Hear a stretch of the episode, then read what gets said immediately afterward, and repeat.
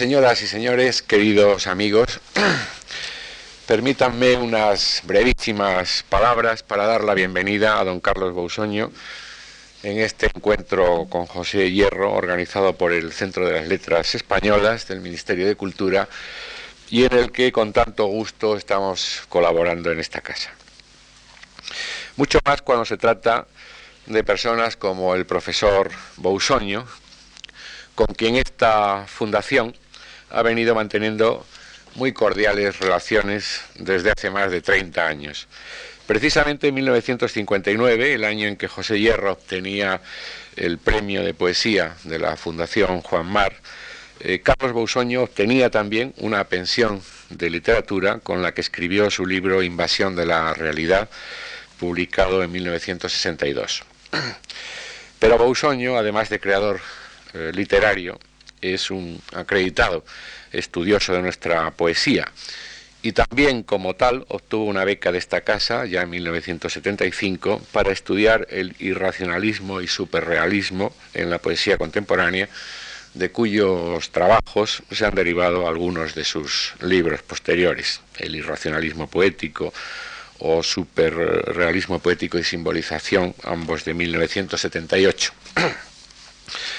Carlos Busoño ha colaborado también en nuestras actividades y desde ambos puntos de vista, como creador, como poeta, en los ciclos de literatura viva con los que prácticamente se inauguró este, este edificio en 1975 y una década más tarde en la experiencia eh, cultural para nosotros, para los que trabajamos aquí en esta casa tan entrañable, que continúa llamándose Cultural Albacete. Ha sido también vocal de nuestros jurados de creación literaria y como ensayista y profesor, en 1979 dictó aquí mismo un curso sobre simbolismo y superrealismo en la poesía contemporánea e intervino también con José Hierro precisamente en el que dedicamos en 1987 a la generación del 27 60 años después. Estamos seguros que el análisis del poeta y del profesor Bausoño iluminará con nuevos matices, con ricos matices, nuestras lecturas de José Hierro. Me piden que les recuerde de nuevo que el acto programado en la Fundación Más Frevida eh, y anunciado para el jueves día 23, es decir, para pasado mañana, como ya se ha dicho varias veces, eh, se celebra mañana día, día 12. Y nada más, gracias al profesor Busoño por estar aquí y a todos ustedes también. Muchas gracias.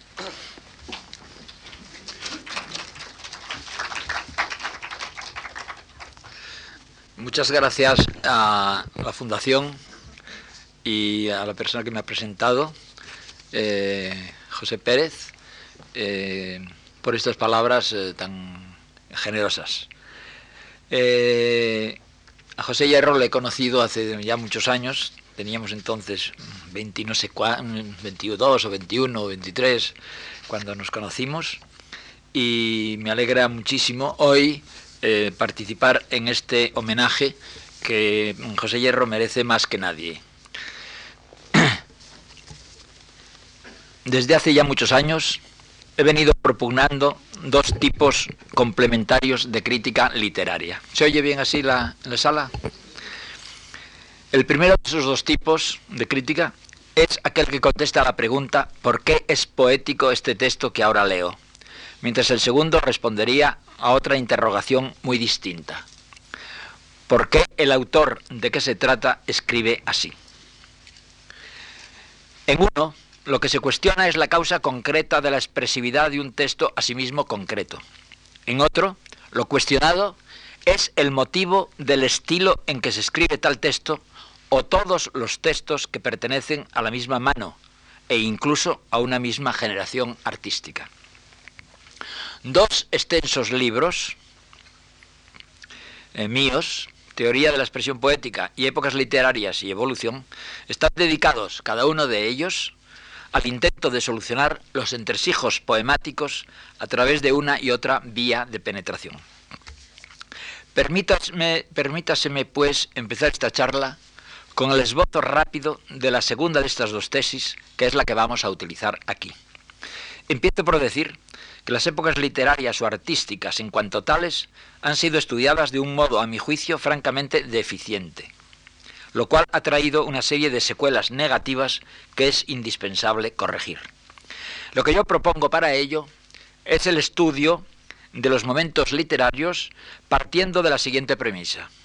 Todas las características, por ejemplo poéticas, de un instante determinado, nacen de una intuición radical frente al mundo o verdadera realidad que es la misma para todos los autores de ese tiempo histórico. La intuición o realidad verdadera de que hablo resulta, pues, la explicación de todas las notas que singularizan el lenguaje generacional y el de cada autor.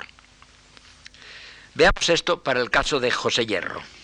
Hierro pertenece a la primera generación de posguerra. ¿Cuál es la verdadera realidad o núcleo de responsabilización del período tanto en el arte como en la filosofía?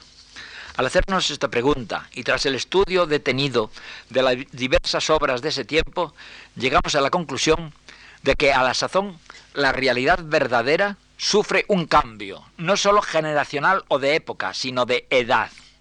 Se trata de una de esas modificaciones de gran calado que solo se producen al pasar de una edad a otra. Hace muchos años denominé al período iniciado hacia el fin de la Segunda Guerra Mundial edad postcontemporánea, concepto que coincide exactamente con el que años después ha venido designándose por otros pensadores, sobre todo al principio alemanes, posmodernidad. Yo no elegí ese, este último nombre porque lo terminado en tal instante no pudo ser la edad moderna, que de hecho finalizó con la invención de la máquina de vapor y con sus dos grandes consecuencias, la revolución industrial y la revolución en las comunicaciones, aparición del tren y del barco de vapor. Lo extinguido a la sazón es la edad que siguió a la edad moderna y a la que podríamos llamar contemporánea. Pero los nombres importan poco. Lo importante es lo nombrado. Y lo nombrado aquí consiste en que por las mencionadas fechas ocurre, como he dicho, una máxima transformación de la sociedad y por tanto de la literatura. ¿Qué transformación es esa? El cambio consiste en el cese de la verdadera realidad imperante desde el comienzo del romanticismo hasta 1939 y su sustitución por otra realidad verdadera de muy distinto signo. De un creciente proceso de interiorización de la visión poemática que privilegiaba la subjetividad y luego la intrasubjetividad en creciente desprestigio cada vez mayor hasta llegar a, la anulación total de lo que podríamos denominar el mundo objetivo, se pasó a una recuperación de este, del mundo objetivo, y al propio tiempo a una recuperación del yo concreto del hombre, el cual había desaparecido al término del período romántico. En efecto, la realidad verdadera del nuevo tiempo va a ser precisamente el yo concreto humano haciendo algo concreto en un mundo, sociedad o circunstancia también concretos. Tal es la fórmula de la cultura de la segunda posguerra, anticipada a rachas algunos años antes. Fórmula muy distinta, pese a las apariencias, de la que regía en el lapso romántico, pues si en este importaba también el yo concreto divinizado o casi divinizado, incluso, importaba muy poco en cambio la objetividad, el mundo, el no yo, como decían los filósofos de entonces. Objetividad que estaba todavía ahí, pero reducida a un papel muy secundario. Por contra, ahora el mundo, la sociedad concreta, importan tanto como el yo, es más, ambas cosas, yo y mundo, yo y sociedad, o yo y circunstancia, no se entienden como separadas, sino como juntas. Recordemos las sentencias a este propósito de los filósofos, que adelantaron, como suele ocurrir, los sentimientos que he presentado como popularizados en el arte posteriormente. Yo soy yo y mi circunstancia, Ortega, el hombre es en el mundo, Heidegger, el hombre está situado, Sartre. Esto quiere decir que en el yo está el mundo, o dicho de otro modo, que el mundo nos determina. Yo no soy el mismo que sería si viviese en el siglo XVI, o si hubiera vivido y, y nacido y vivido en China, por ejemplo. En otro giro, primero existimos y luego somos. De ahí que la palabra existencialismo prioridad de la existencia sobre la esencia, haya sido en filosofía uno de los nombres con que se designó la nueva situación cultural. Discúlpese este largo exordio en nombre de la claridad de lo que va a seguir. Pues José Hierro, como todos los poetas de su mismo instante histórico, parten del lema primordial que he enunciado, el cual explica, así, así creo, la totalidad de su obra. Como se ve, nuestra posición crítica implica la idea de que en cada momento histórico hay una sola visión del mundo. Y la originalidad no consiste en apartarse de esa visión común, consiste en vivirla de un modo personal. Esto es, extrayendo del núcleo cosmovisionario o realidad verdadera del, tiempo de que se trate, consecuencias distintas a las extraídas por otros autores coetáneos, ¿O consiste acaso en coincidir en algunas o en muchas de esas consecuencias con ellos, pero experimentándolas con un acento propio? Pues lo decisivo es esto, la vibración, la personalidad de la voz que habla desde esa intuición radical colectiva. Vamos a ver ahora cuáles son las consecuencias poéticas que en general se deducen de la, de la, apretada expresión con la que hemos definido a la verdadera realidad del tiempo en que Hierro escribe. Estas consecuencias serían en principio las cuatro siguientes. Primero, un realismo generalizado, pues que se habla de cosas concretas, el yo concreto haciendo algo concreto en un mundo o sociedad concreta. Segundo, la posibilidad de una poesía social o testimonial, ya que la sociedad, en la intuición radical indicada, es uno de los elementos del yo. Tercero, la posibilidad asimismo del biografismo, en cuanto que el yo importa, el yo concreto. En Otero, en Damas Alonso, cuya obra de más importancia se escribe en este periodo, y lo que importa es el periodo en que se escribe, no la generación a la que se pertenece. Y en Hierro, tal biografismo eh, se refleja, entre otras cosas, en que el poeta se denomina en el poema con su propio nombre. Este que veis fue Blas de Otero, Damaso cual Damaso. Yo, José Hierro, un hombre como hay muchos. Cuarto, una nueva especie de lirismo, al tratarse de que ese yo hace algo en la situación o mundo en que está. Y el hacer solo se puede expresar narrando. Surge así un originalismo, eh, un, original lirismo narrativo en que la narración es el medio y el lirismo el fin. Siempre ha habido una poesía narrativa junto a una poesía lírica. Lo nuevo ahora no consiste en eso consiste en que el lirismo se sirve de la narración para sus propósitos. En vez de cantar, contar. Pero contar a fin precisamente de cantar con ese cuento. No olviden ustedes, por ejemplo, que Ortega, que, eh, de cuya mano es la frase que he citado hace un momento, yo soy yo y mi circunstancia tan conocida, eh, cuando habla de la razón vital que nace de esa situación, Mm, le llama también razón narrativa. ¿eh? Eso es una cosa em, em, perfectamente coherente con las cosas que estoy diciendo. En alguna de estas cuatro características generales, de alguna de ellas, puede deducirse otra muy importante que afecta a sí mismo no solo a Hierro, afecta a toda o casi toda la poesía de la posguerra. Como de un lado hay un realismo y de otro un yo en que lo social importa, y existe además un acercamiento a los géneros narrativos, se impondrá un lenguaje social, realista, un lenguaje próximo al de la novela o el cuento, un lenguaje coloquial, sin la separación radical que antes había entre el léxico y los giros de la poesía y los de la prosa. En efecto, si a fines del siglo XIX en la escuela simbolista, modernismo, 98, etc., la prosa aprende del verso, al ser la belleza a la sazón sorpresa, que había de ser aplicada a todas las formas de la literatura, en la poesía de la posguerra, esa revolución tan importante se completa con su contraria. Es ahora el verso el que aprende a su vez de la prosa. Estas dos revoluciones han sido importantísimas y las dos son complementarias y las dos son necesarias. ¿Y qué aprende? ¿Qué aprende el verso de la prosa? Por un lado, aprende naturalidad lingüística, por otro, la posibilidad a veces de largas distensiones sin que éstas se sientan como errores, como caídas en las tinieblas exteriores del género. Durante el largo periodo precedente, el poema debía hallarse en posesión de una tensión continua. Ahora, como el verso se acerca al coloquialismo y al cuento, cabe que aquel utilice no las mismas, mas sí parecidas distensiones mutatis mutandis, a las que se admiten con naturalidad en una narración, sin que por ello quede ésta descalificada como de escasa o pobre calidad. Al coloquialismo expresivo contribuye otra cosa que pertenece al punto cuarto de las consecuencias que se derivan de la verdadera realidad del momento. Se trata del biografismo apuntado hace poco. Hierro, en frase ya mencionada, afirmaba, yo, José Hierro, un hombre como hay muchos. Detengámonos un momento en tan canónica expresión. Lo que importa ahora no es lo que diferencia al poeta o al hombre concreto respecto de los demás hombres. Lo decisivo es lo que los une, lo que todos tienen en común. La distancia con el período que he llamado contemporáneo es aquí extrema. En el período contemporáneo, desde el romanticismo al superrealismo, Literatura, poesía, arte son ante todo sorpresa.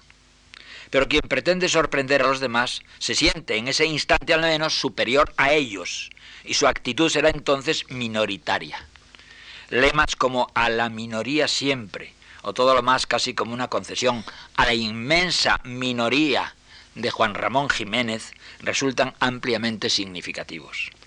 Ahora, claro está, se buscará lo opuesto, escribir para todos, puesto que yo soy como todos. Arte, pues, de mayorías. No nos extraña tampoco en esta sazón la búsqueda de un lenguaje natural, de una poesía fácilmente comunicable y comprensible, evitando cuanto pueda haber en el texto de aparente retórica. En resumen, realismo, biografismo, poesía testimonial, narrativismo, lenguaje natural, y distensiones constituyen ingredientes fundamentales del estilo de hierro que éste expresa con notas diferenciadoras intensamente personales. Un sentimiento de frustración y melancolía, una suprema perfección expresiva y una suavidad sedosa del verso serán características suyas. La versificación de este poeta se obtiene de modo incesante, como sin esfuerzo alguno, en un logro completo. En esto, el verso de José Hierro tiene evidentes concomitancias con el verso de Lope de Vega. Es como él suelto, fácil, armonioso, naturalísimo. Ni asomos en ningún momento de un ripio o un relleno para completar o hacer posible el ritmo. Jamás un énfasis, por supuesto, mas tampoco un prosaísmo en el mal sentido que esta palabra, palabra pueda tener. Y conste que tal podría haber sido el peligro de la nueva situación estilística en la que Hierro se encuentra, peligro en el que tantos de sus coetáneos cayeron. No todos, por supuesto. Blas de Otero, por ejemplo, es un poeta tan virtuoso de la expresión como lo es su compañero de generación. Pero evidentemente, la época hacía en cierto modo probable que el prosaísmo entre comillas pudiera convertirse fácilmente en prosaísmo sin comillas. Y ese fue uno de los escollos que había de sortear la poética de entonces, pero que, como he insinuado, no siempre lo hizo. Que unos cuantos líricos, entre ellos el que ahora homenajeamos, no tropezara en tales irtes, es de señalar y de enaltecer, y nos dice ya de entrada la categoría de tales autores, entre los que Hierro resulta uno de los que más sobresalen. Aún tenemos otras características del período que Hierro comparte con los otros autores de su generación, aunque no todos ellos las hayan expresado explícitamente. Aludo al hecho de que tras un largo periodo esteticista que había puesto el arte por encima de la vida, se hace ahora exactamente lo opuesto. La vida adquiere primacía. Léase a Blas de Otero, a Leopoldo Panero y a muchos de los poetas sociales. ¿Acaso no parezca una novedad esta vuelta del calcetín? Pues sin duda la generación del 27 la había realizado con anterioridad. Pero las razones de ello no eran en este último caso las mismas, y por tanto el fenómeno es de hecho otro. El 27 pone la vida sobre el arte en nombre de que a la sazón, entre el año 20 y el año 30, se descubre en la cultura el supremo valor de la vida como tal. No la vida para hacer ciencia, o para hacer arte, o para hacer dinero, sino la vida por la vida, la vida en sí misma. En la posguerra se trata, repito, de otra cosa, del cántico del yo concreto. Nótese cómo la coincidencia formal de dos momentos históricos en una determinada característica no significa un retroceso, ni siquiera en ese punto de aparente identidad. Por ejemplo, un poeta de hoy puede escribir en decasílabos y no por eso es renacentista, ¿verdad? Digo esto porque la crítica muchas veces ha confundido eh, estas cosas. En Hierro, la poesía aparece claramente, en efecto, al servicio de la vida. Voy a hacer unas citas de este autor. He llamado a las cosas por su nombre, aunque el nombre rompa el hechizo. Un poema que se llama Interior, del libro Cuanto sé de mí. Lo has olvidado todo porque lo sabes todo. Eso lo dice a un esteta, ¿verdad? Versos para un esteta. Lo has olvidado todo porque lo sabes todo. Te crees dueño, no hermano menor de cuanto nombras. Y olvidas las raíces, mi obra, dices. Olvidas que vida y muerte son tu obra. Otro ejemplo del poema que se llama El pasaporte, del libro de las alucinaciones.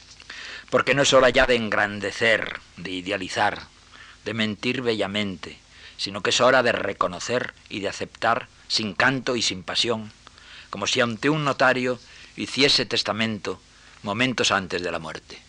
Un documento, no un poema, un testimonio, una radiografía, que no pretende ser hermosa, sino útil. Útil. Utilitarismo, pues.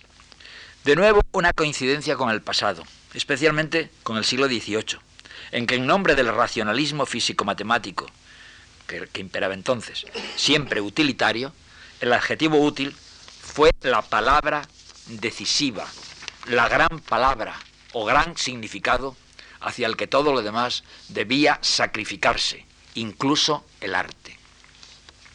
Ahora también el arte quiere ser útil, pero en nombre de algo muy diferente, en nombre de la verdadera realidad del momento, que no es ya la razón científica como en el siglo XVIII, sino tal como hemos repetido, la importancia del yo concreto en cuanto social y por lo tanto de la vida colocada por encima del arte. De este modo, Sartre, tan progresista en política, es de hecho reaccionario en su concepción estética pues su idea del compromiso es una vuelta a la noción de literatura como utilidad completamente superada por la crítica desde Kant, superación ratificada por la posición esteticista a partir del romanticismo y luego de otro modo por el formalismo ruso y por tantos otros movimientos, aunque se hallase justificado por el sentimiento cosmovisionario tal como lo ha intentado presentar y que vemos con tanta claridad en los poetas. Hierro buscará eh, por estos motivos de mayoritarismo y canto comunal, la sencillez. Como todas las cosas que hablan hondo, será tu palabra sencilla. Es el poema que se llama El libro, de, en fin, yo lo leí de Quintas de 42, me parece. Pero esta sencillez no debe impedir la emoción, incluso la sugerencia, tan importante en la poesía, sobre todo desde la escuela simbolista.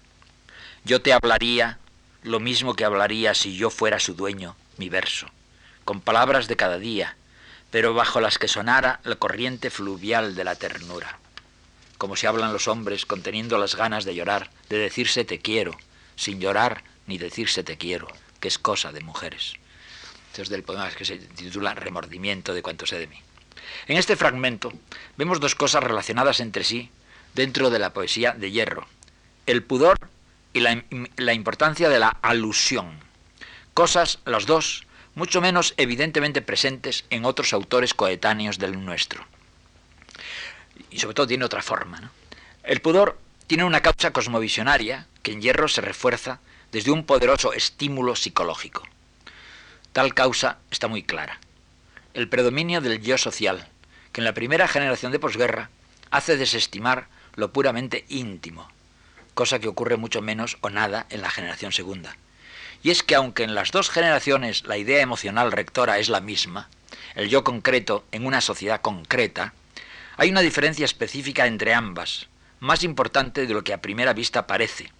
Pues aunque en ambas generaciones los dos términos manejados son los mismos, yo concreto y sociedad concreta, en la generación primera a la que pertenece Hierro se subraya algo más el término sociedad, mientras en la segunda lo subrayado es el término yo.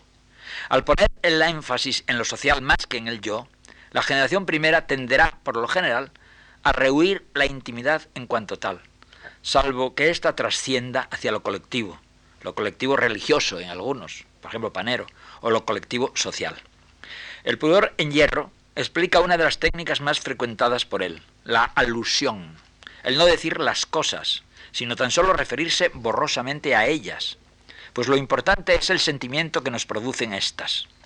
Táctica que, por otra parte, puede en muchos casos intensificar la expresividad, ya que entonces la palabra se carga de sentido al significar más de lo que denotativamente designaría. Y el arte no es otra cosa que un lenguaje que sentimos como semánticamente saturado.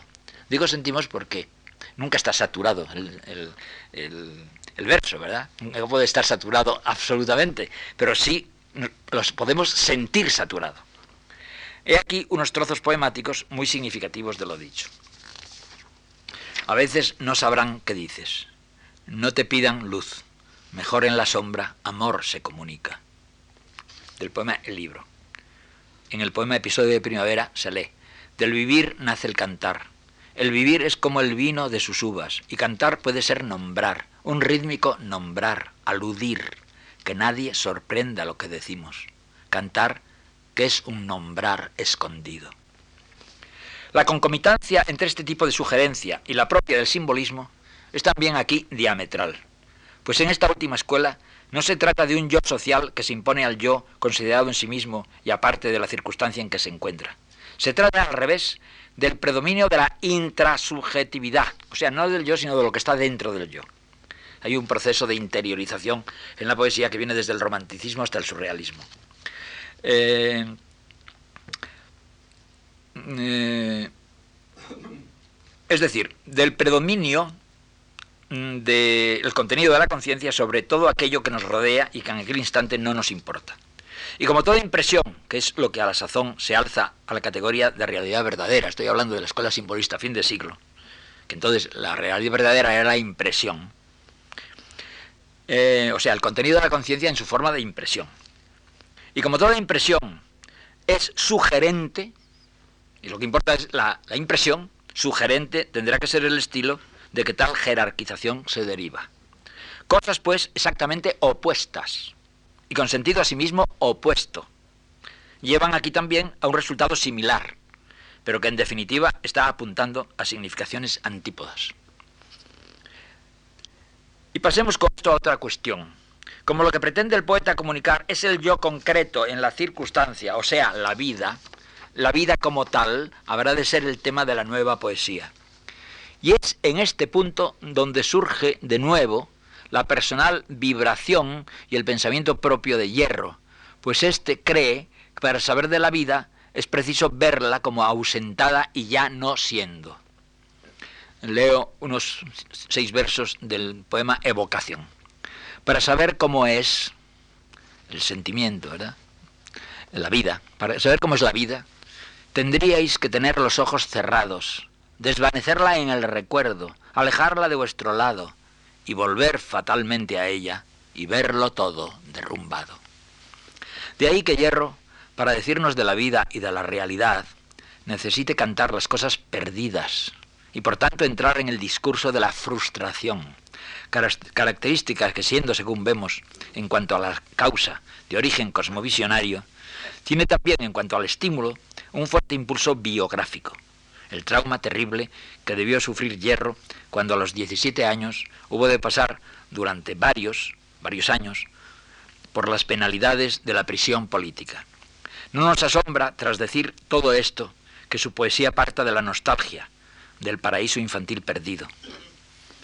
Dicen en el poema entonces de Tierra sin nosotros, que fue el primer libro de Hierro, Eras así mi paraíso, un día tuve que perderte cuando se hallaba el mundo a punto de que el prodigio sucediese. En otro poema dice, nos creíamos semidioses, almas fuertes, piedras sin dueño, mas he aquí que ahora salimos a campo abierto y retornamos a las calles que se disparan contra el puerto, a nuestros cielos empañados, a los jardines polvorientos, a continuar ya para siempre, desterrados de nuestro reino. Es el poema que se llama Falsos semidioses. Y como hay nostalgia de un tiempo perdido, y como además la noción de concreción, que siempre está en el tiempo, es ahora cosmovisionaria, el poeta se sensibilizará para el sentimiento de temporalidad en coincidencia con sus coetáneos. Nunca volveré a verte como hoy te miro, mar. Acabamos de hablar de frustración. Fíjense ustedes que esto es la, visión del mundo de la que Hierro parte, el punto en el que, de que Hierro parte nacido de la, de la visión general de la época.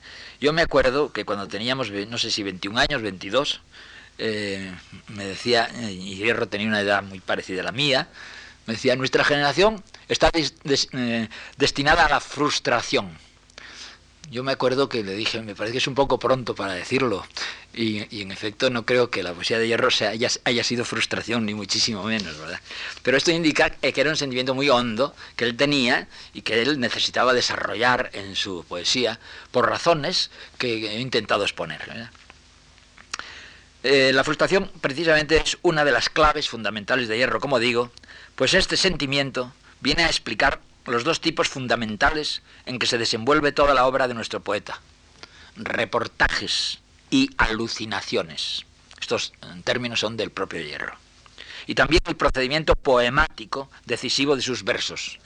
La utilización verdaderamente masiva de un curioso procedimiento reiterativo, a base de varios y hasta de numerosos leitmotivs, a veces hasta ocho, que van apareciendo en forma de rondas, repetidas hasta tres y cuatro veces algunas de ellas, y en ocasiones más en cada texto.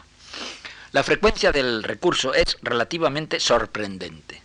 Hay en Hierro hasta 95 poemas que lo usan. O sea, hay más poemas de Hierro que lo usan que toda la obra de Becker. De modo que son 95. Los he contado, ¿no? Y perdonen ustedes la precisión. Eh, el origen de este sistema se halla claro está en la música, de donde el poeta, como ya señaló Eliot, tiene tanto que aprender para fortificar la estructuración poemática. En cuanto a los antecedentes específicamente líricos, podría señalarse una pieza de Juan Ramón Jiménez, del primer momento de Juan Ramón, en la que sin la complejidad y maduración que en hierro adquiere este módulo expresivo, podría hallarse el germen del tipo compositivo al que aludo. Luego pondré ejemplos claros de cuanto he estipulado para el estilo del poeta que hoy homenajeamos, pues para hacer más económica la exposición necesito hablar antes de lo que sean tanto los reportajes como las alucinaciones y su sentido dentro del conjunto poemático de este autor. Los reportajes consisten en la presentación de las situaciones sociales y muy especialmente claro están las situaciones injustas que frustran el desarrollo de las necesidades profundas del hombre. Se trata pues en lo esencial de denuncias. La originalidad de nuestro autor dentro del cuadro de la poesía social española se nos aparece, sin embargo, como grande, pues Hierro, que es verdaderamente un artista importante, y además un artista de los que se llamaban en otra época, artistas universales, porque ya ven ustedes la, estupenda pintura que hay eh, a, la salida de esta sala, ¿verdad? Eh, hecha por hierro.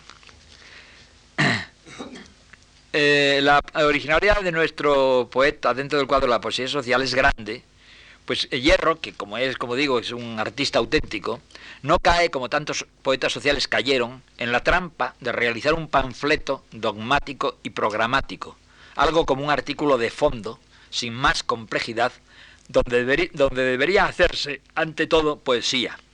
Todo lo comprometida que se quiera, eso sí.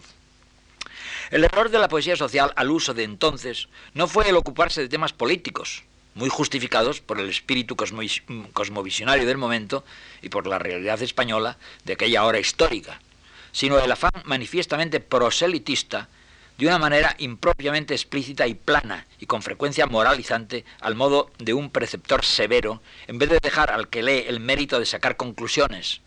Técnica esencial esta última de los reportajes de nuestro autor. En ellos Hierro presenta una situación y nada más, puesto que los comentarios del autor a la situación ofrecida no solo sobran por inútiles, sino que por ello mismo resultan antiestéticos. La estrategia de Hierro es pues reticente.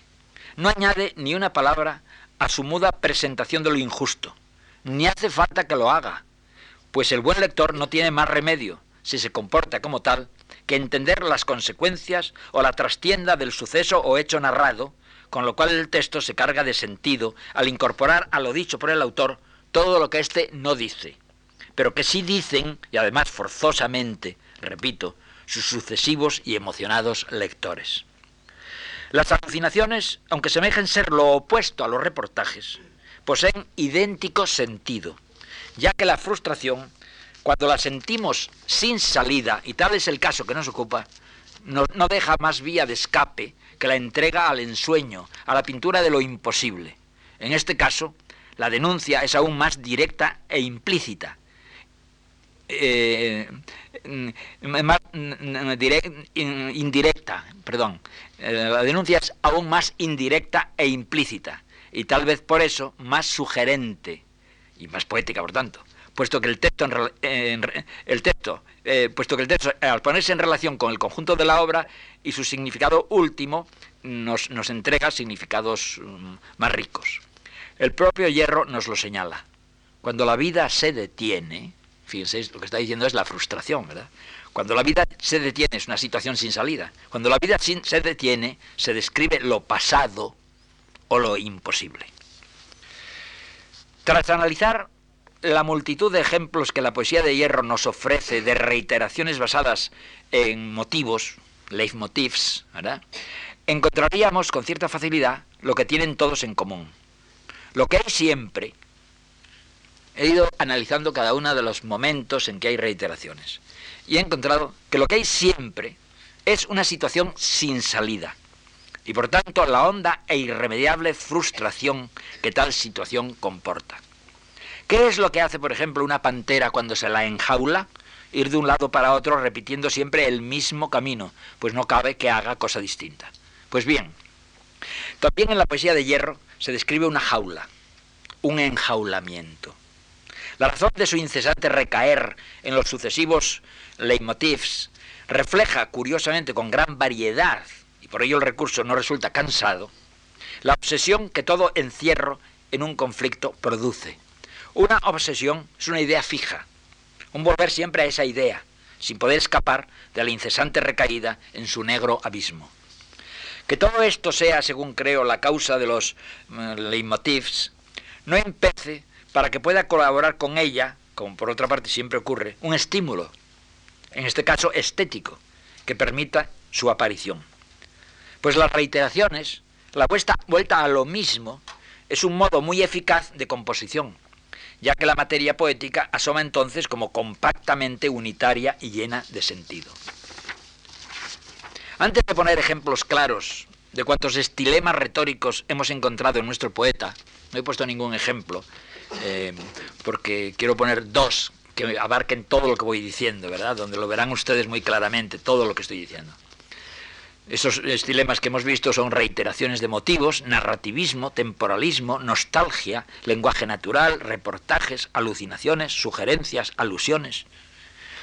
Y para economizar tiempo, debo, según entiendo, referirme ahora a otra nota muy presente en la poesía de Hierro y que tiene en ella un sentido muy distinto al que posee en otros poetas de su tiempo y concretamente muy distinto al que posee en Otero. Estoy hablando del encabalgamiento. El encabalgamiento, saben ustedes que es un, sintagma muy, eh, cohesivo, eh, romperlo con la pausa final del verso. Por ejemplo, blanca eh, o verde, y en el otro verso campo, ¿verdad? No decimos verde campo, sino que decimos verde campo, o campo verde, ¿no? No decimos campo verde. Eh, pues esto es, como saben todos, sin duda ninguna, un encabalgamiento. Pues el encabalgamiento ha sido, en fin, usado también, por ejemplo, por Otero y por los poetas que siguieron a Otero. Pero el encabalgamiento en Otero y en los innumerables seguidores del gran poeta bilbaíno es un modo de expresar, como ya lo había hecho Quevedo en el siglo XVII, la angustia existencial. Pues el carácter inestable de tal sentimiento hay expresión muy justa en el desequilibrio que la pausa abrupta del fin de verso introduce, al encabalgar sintagmas muy cohesivos. Ahora bien, El efecto que Hierro intuitivamente busca con los frecuentes encabalgamientos que utiliza es por completo inverso. No acentuar la pausa del fin de verso, sino justamente suprimir esa pausa, acercando así el verso a la fluidez lingüística propia de la narración, del relato, y dar con ello una impresión de aparente prosa, pero prosa que sigue siendo verso. El ritmo se nota menos sin que se pierda en cambio su eficacia. Dicho de otro modo, Otero y cuantos poetas estuvieron en la misma onda, se las arregla para que el encabalgamiento nos obligue a prolongar la pausa de fin de verso. Campo verde. Hierro, en al revés, realiza con gran originalidad un tipo de encabalgamiento que curiosamente elimina o disminuye la pausa y otorga una suerte de continuidad al período, dándonos así la ilusión de la naturalidad narrativa, que es uno de los propósitos, como ya deja dicho, de su arte, sin que por ello disminuya o se pierda en nuestro ánimo lector la grata sensación rítmica. Por un lado, va nuestra conciencia lógica que nos habla de relato y de fluidez lingüística, y por otro, nuestra emoción, que sin saberlo del todo el lector experimenta con fruición la escondida cadencia. La sedosidad y facilidad logradas de la versificación de hierro de que antes hablé tiene mucho que ver, creo, con lo que acabo de describir. La prueba de que el encabalgamiento de hierro no es deudor de Otero se podría demostrar, aparte de la evidencia misma de su opuesto sentido, con la mera cronología. Hierro realiza sus encabalgamientos desde el libro Alegría, e incluso desde su primera entrega poética Tierra sin nosotros. O sea, mucho antes, mucho, mucho antes, de que Otero hubiese escrito su primer libro, eh, Ángel fieramente humano, por lo menos el primer libro, el primer libro así conocido, porque eh, Otero tenía otro, otro libro que se llama Cántico Espiritual, eh, que es un poquito anterior, pero también posterior a Hierro. También en este caso hay un estímulo estético para el recurso de que hablamos, indicado incluso por su propio autor, pues el encabalgamiento, afirma este, le sirve para crear comillas, un conflicto dramático entre orden mental y turbulencia del sentimiento. Que esto es lo que dice Hierro. Que contribuye, añadamos nosotros, y supongo que también añadiría en su interior Hierro, a la estructuración poemática. Tomemos ahora un ejemplo de reportaje y a continuación otro de alucinación, para ilustrar cuanto hemos venido diciendo en esta charla. Empiezo por el poema que justamente se titula Reportaje, probablemente el más representativo de esta dirección poemática. Obsérvese la melancolía, el temporalismo, la nostalgia, la frustración, la alusión, el narrativismo, el lenguaje natural, el temporalismo, el sistema de reiteraciones de motivos, los encabalgamientos constantes, la fluidez de la versificación, y sobre todo el escueto testimonio, sentido de testimonio. Hemos hablado de poesía social y poesía testimonial, y la de Hierro es, la, testimonial, de esta, de esta intensa composición. Este, este, poema está escrito con los recuerdos de la cárcel que vivió eh, eh, José Hierro. Es un poema que verán ustedes la emoción intensa que tiene, ¿no? Desde esta cárcel podría verse el mar, seguirse el giro de las gaviotas, pulsar el latir del tiempo vivo. Esta cárcel es como una playa, todo está dormido en ella. Las olas rompen casi a sus pies. El estío, la primavera, el invierno, el otoño, son caminos exteriores que otros andan, cosas sin vigencia, símbolos mudables del tiempo. El tiempo aquí no tiene sentido. Esta cárcel fue primero cementerio. Yo era un niño y algunas veces pasé por este lugar. Sombríos cipreses, mármoles rotos. Pero ya el tiempo podrido contaminaba la tierra. La hierba ya no era el grito de la vida. Una mañana removieron con los picos y las palas la frescura del suelo y todo, los nichos, rosales, cipreses, tapias, perdió su viejo latido. Nuevo cementerio alzaron para los vivos. Desde esta cárcel podría tocarse el mar. Mas el mar, los montes recién nacidos, los árboles que se apagan entre acordes amarillos, las playas que abren al alba grandes abanicos, son cosas externas, cosas sin vigencia, antiguos mitos, caminos que otros recorren. Son tiempo y aquí no tiene sentido. Por lo demás, todo es terriblemente sencillo. El agua matinal tiene figura de fuente, grifos al amanecer, espaldas desnudas, ojos heridos por el alba fría. Todo es aquí sencillo, terriblemente sencillo. Y así las horas, y así los años. Y acaso un tibio atardecer del otoño hablan de Jesús. Sentimos parado el tiempo. Jesús habló a los hombres y dijo, Bienaventurados los pobres de espíritu. Pero Jesús no está aquí. Salió por la gran vidriera, corre por un risco, va en una barca con Pedro por el mar tranquilo. Jesús no está aquí. Lo eterno se desvae y es lo efímero. Una mujer rubia, un día de niebla, un niño tendido sobre la hierba, una alondra que rasga el cielo. Es lo efímero, eso que pasa y que muda, lo que nos tiene prendidos. Sed de tiempo, porque el tiempo aquí no tiene sentido. Un hombre pasa, sus ojos llenos de tiempo, un ser vivo, dice cuatro, cinco años, como si echara los años al olvido. Un muchacho de los valles de Liébana, un campesino. Parece oírse la voz de la madre. Hijo, no tardes. Ladrar los perros por los verdes pinos, nacer las flores azules de abril, dice, cuatro, cinco años, sereno, como si los echase al olvido. El cielo a veces azul, gris, morado o encendido de lumbres, dorado a veces, derramado oro divino. De sobra sabemos quién derrama el oro y da al lirio sus vestiduras, quién presta su rojo color al vino, vuela entre nubes, ordena las estaciones, caminos exteriores que otros andan. Aquí está el tiempo sin símbolo, como agua errante que no modela el río. Y yo entre cosas de tiempo ando y vengo y voy perdido, pero estoy aquí y aquí no tiene el tiempo sentido. Deseternizado, ángel con nostalgia de un granito de tiempo, piensan al verme si estará dormido. Porque sin una evidencia de tiempo yo no estoy vivo. Desde esta cárcel podría verse el mar. Yo ya no pienso en el mar.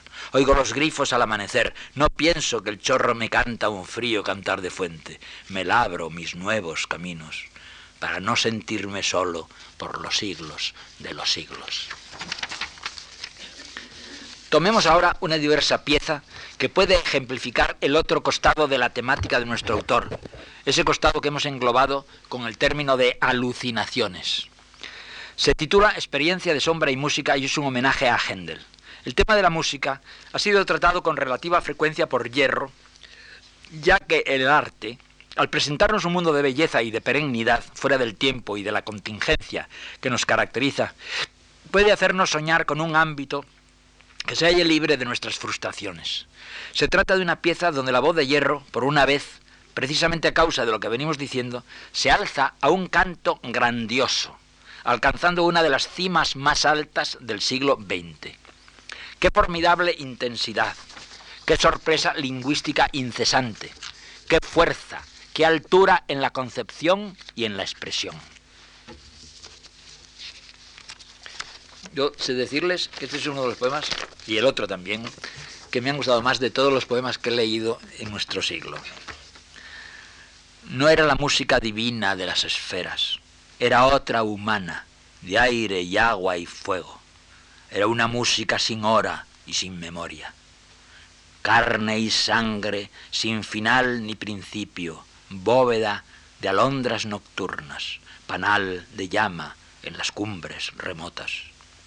Perfectamente lo recuerdo, luminoso por gracia y obra del misterio, transfigurado de eternidad y fiebre y sombra. Era una música imposible como un ser vivo, prodigiosa como un presente eternizado en su cenit oí sus ondas candentes, rocé con mis dedos la palpitación de su forma. Aquí principia el tiempo, urna de luna, cárcel del aroma. Es ya todo celestemente material.